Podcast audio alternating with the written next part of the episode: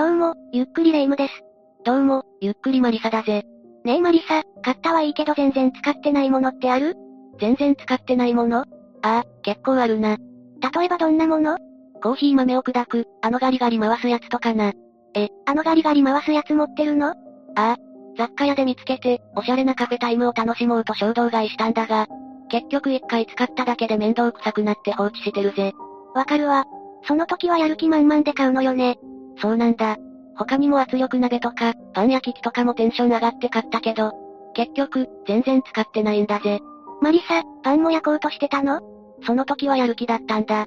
パン切り包丁までセットで揃えたのにな。え、パン切り包丁まで買ったの？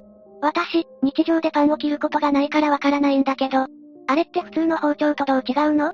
パン切り包丁はノコギリみたいな刃になってるから、ギコギコやって切るんだぜ。え、やめて。変な想像しちゃったじゃない。いきなり何を言ってるんだ？実は最近、パン切り包丁で人が殺害された事件を知ったのよ。そんな事件があったのか。パン切り包丁が凶器だなんて、考えただけでも痛そうだな。その事件について詳しく教えてくれないか？それじゃ今回は、青森県で起きたパン切り包丁殺人事件を紹介するわ。それでは、ゆっくりしていってね。この事件は、2021年、青森県在住の三浦咲子という27歳の女性が、内縁の夫である和田京平さん30歳を自宅で殺害した事件よ。被害者は内縁の夫なのか。席は入れてなかったんだな。ええ。三浦咲子と和田さんの間には、それぞれの連れ子と、二人の間にできたこの計4人の子供がいて一緒に暮らしていたの。それでも、二人は席を入れてなかったみたいね。なんだか複雑な家庭だな。すごくドロドロしてそうなんだが、普段から家族関係が悪かったのか？いえ、それがこの家族の雰囲気は決して悪いものではなかったみたいなの。それどころか、三浦と和田さんの関係も、周囲の人たちからはおしどり夫婦と言われるくらい、良好に見えていたそうだわ。周りからはそう見えていても、内情は違ったということなんだろうか。そのあたりの詳しい事情は家族のみが知るところなんだけど、わかっていることとしては、三浦と和田さんは二人ともお酒が好きだったということね。そして、二人とも酒癖が非常に悪かったの。なるほど。外では仲のいい家族として行動できても、家に帰ってお酒を飲むと喧嘩に発展することもあったというわけか。そういうことね。三浦が和田さんを殺害した時も、二人はお酒を飲んで口論になった末、犯行に及んでいるのよ。そこで用いられたのが、パン切り包丁だったのか。ええ。三浦は和田さんの首を中心に複数回、パン切り包丁を振り下ろしたの。普通の包丁と違うとはいえ、殺傷能力は十分にあるからな。むしろ歯がギザギザになってる分、余計に残酷に思えるんだぜ。この事件はニュースになって全国的に報道されたんだけど、狂気の意外性もあって世間の注目を集めることになったわ。わかる気がするぜ。こういう言い方もなんだけど、単に包丁で殺害したと聞くより、パン切り包丁で殺害したと聞いた方が、どうしても印象に残るからな。マリサの言う通りね。でも、この事件が注目された理由は他にもあるのよ。他にもどんな理由なんだ？犯人の三浦咲子はかなりの美人で、SNS に自らの顔写真や動画を大量にアップしていたの。しかもその職業は、エステサロンの経営者よ。なんだって ?27 歳にして経営者だったのか。しかも4人の子を持つ母親で、おまけに美人だなんて。そりゃマスコミは食いつくだろうな。そうなの。この事件は、そんな華麗な経歴の持ち主が犯人だったということで、多くの人が衝撃を受けたわ。これは私の偏見かもしれないが、意識高い系の女性の家には、パン焼き器とパン切り包丁がある気がするんだぜ。確かにそうかもしれないけど、マリサみたいに買うだけ買って使わない人もいるから、一概にそうとは言い切れないわよ。すまん。今のは聞き流してくれ。それじゃあ次は、三浦咲子という人物について、もう少し詳しく説明するわね。この事件の犯人である三浦咲子は、昔からストレートに物を言うタイプで、短期で喧嘩っ早い性格だったの。SNS に上げられていた三浦の写真を見ると、自信に満ち溢れているのがわかるぜ。ストレートに発言するっていう点も、頷ける気がするな。そういう意味では、経営者としては向いていたのかもしれないわね。一見、奔放な性格に見える三浦だけど、非常に努力家な一面も持ち合わせていたのよ。経営者になるくらいだから、相当な努力をしたということはわかるぜ。しかも、経営と育児の両方を抱えている時でも、自分の母親にすら、悩みを相談することはほとんどなかったみたいよ。それはすごいな。でも、事件のことを聞いた後では、誰かに相談できていた方が良かったのかもと考えてしまうぜ。確かにそう考えることもできるわね。そんな三浦は、かつて飲み屋さんで働いていた時に、あるお金持ちの男性客と関係を持つの。そして、その男性との間に最初の子も受けているわ。その男性客とは、結婚しなかったのか？不倫関係だったのかもしれないし、詳しいことはわからないんだけど入籍はしていないわね。それでも三浦は、その男性の元で二人の子を授かっているの。二人も産んでいるのか。最初に言っていた三浦の連れ子というのは、この時に産んだ二人のことかそうよ。後に内縁の夫となる和田さんと出会った時には、三浦はすでに二人の連れ子がいたことになるわ。そして和田さんの方にも、連れ子がいたんだよな。ええ。さらに三浦は、和田さんとの間にも一人の子供を産み、合計六人家族となって生活を送るの。そんなシチュエーションだと子供同士の仲が険悪になったり、親が相手の連れ子に冷たく当たったりと、トラブルが発生しそうなもんだがな。そうなんだけど、この家族の関係は決して悪くなかったみたいね。夏には家族みんなで海水浴に出かけたりしてたそうだし、冬には和田さんが雪かきをする横で、子供たちが楽しそうに遊んでいる姿を近所の人が見かけているわ。ということは、子供同士の関係や、親子関係も悪くはなかったということだな。しかも三浦と和田さんは、ご近所からおしどり夫婦と言われるくらい、その関係は良好に見えていたの。うん。それだけの情報だと、本当に仲が良かったのか。客観的にそう見えただけなのかわからないな。そうね。それでも二人の間に喧嘩が絶えなかったことは事実みたいよ。事件が起きる2年前から、三浦は和田さんに暴力を振るわれたとして警察に相談しているの。夫婦喧嘩で警察にまで相談するとはただごとではないんだぜ。もしかして和田さんは、怒ると DV を行うような人だったのか？それも今となっては実情はわからないわ。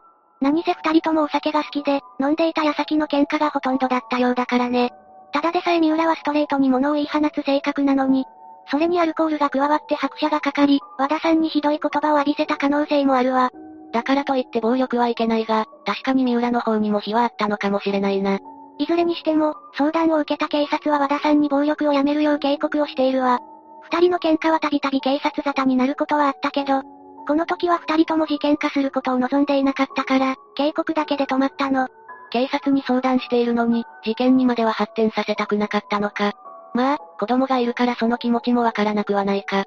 あと、三浦は SNS で自身の華やかな私生活を発信していたし、経営するお店のイメージもあるから、なんとしても日常を保ちたかったところはあるんでしょうね。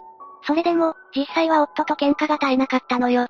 険悪な関係を隠しながら、表向きは円満な生活を送っていると考えると、なんとも奇妙な家族に思えてくるぜ。それとも、本当に普段は仲がいいが、お酒が入った時だけ性格が表変するということなんだろうか。私には後者のように思えるわ。この家族が円満に暮らしていたのは事実で、悪いのは本当に二人の酒癖だったんだと思うの。だって、事件の5日前には、三浦が生まれたばかりの赤ちゃんと笑顔で映る動画が、彼女の SNS に投稿されてるのよ。5日前に、そんな幸せそうな動画を上げているのか。確かにそれは、これから殺人を犯す人物とは思えない投稿だな。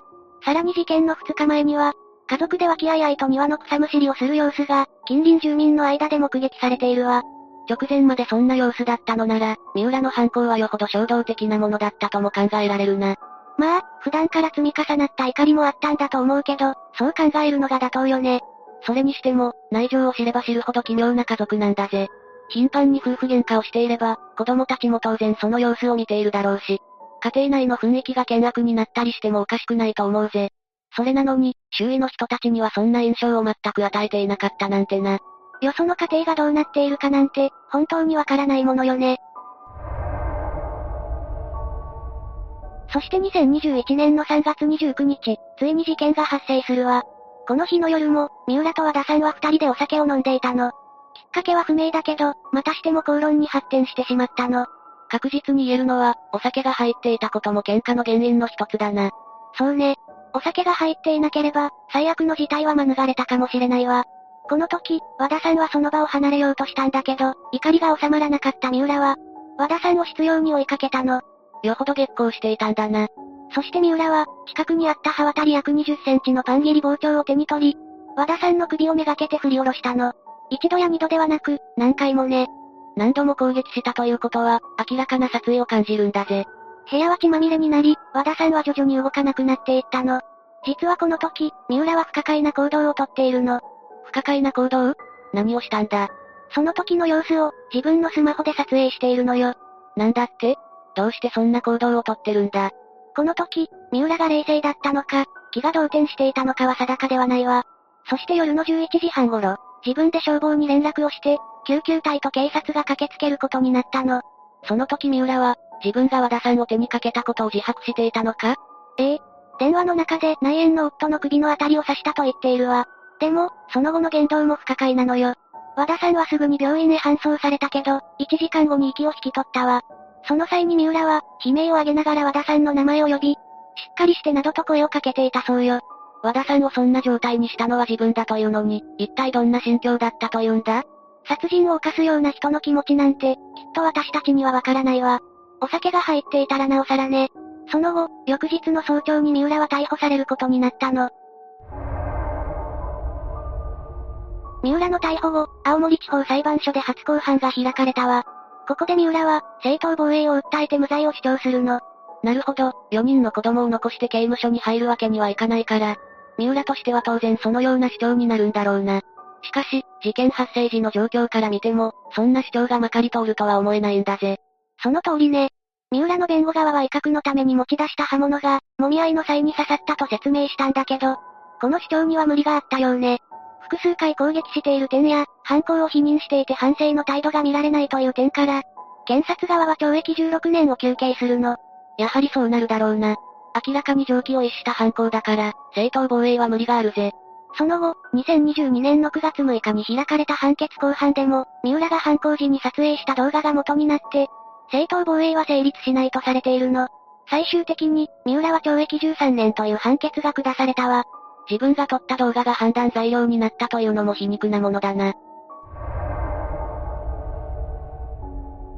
この事件がニュースで報道されると、ネット上では三浦咲子の SNS アカウントが特定され、大きな話題を呼んだわ。三浦の SNS は、主にどんな内容が投稿されていたんだ？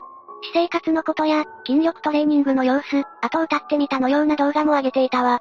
フォローしていた女性たちは、4人の子供を育てながらビジネスもして、なおかつ美人である彼女を尊敬や憧れの眼差しで見ていたみたい。確かに、そこだけ見るとかっこいい女性に見えるかもしれないな。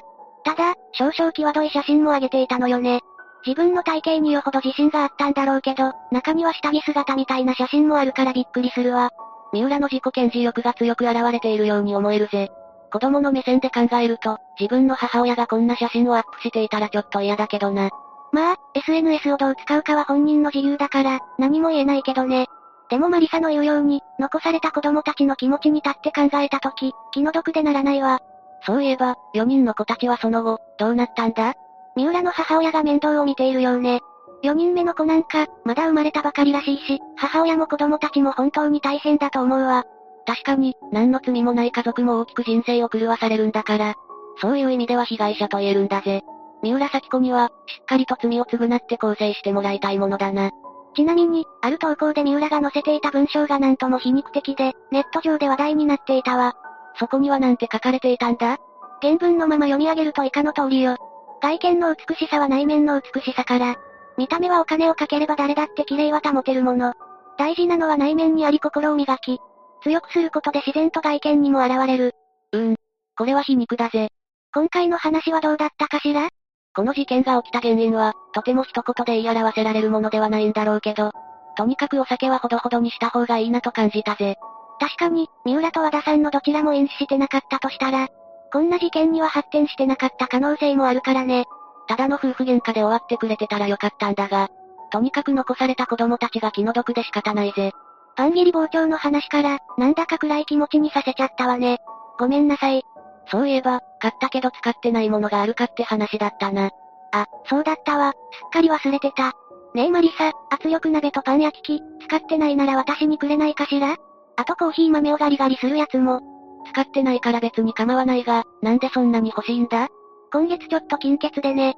メルカリで売れるものを集めてるのよ。人のものを転売するのはやめろ。というわけで今回はパン切り傍聴殺人事件について紹介したわ。それでは、次回もゆっくりしていってね。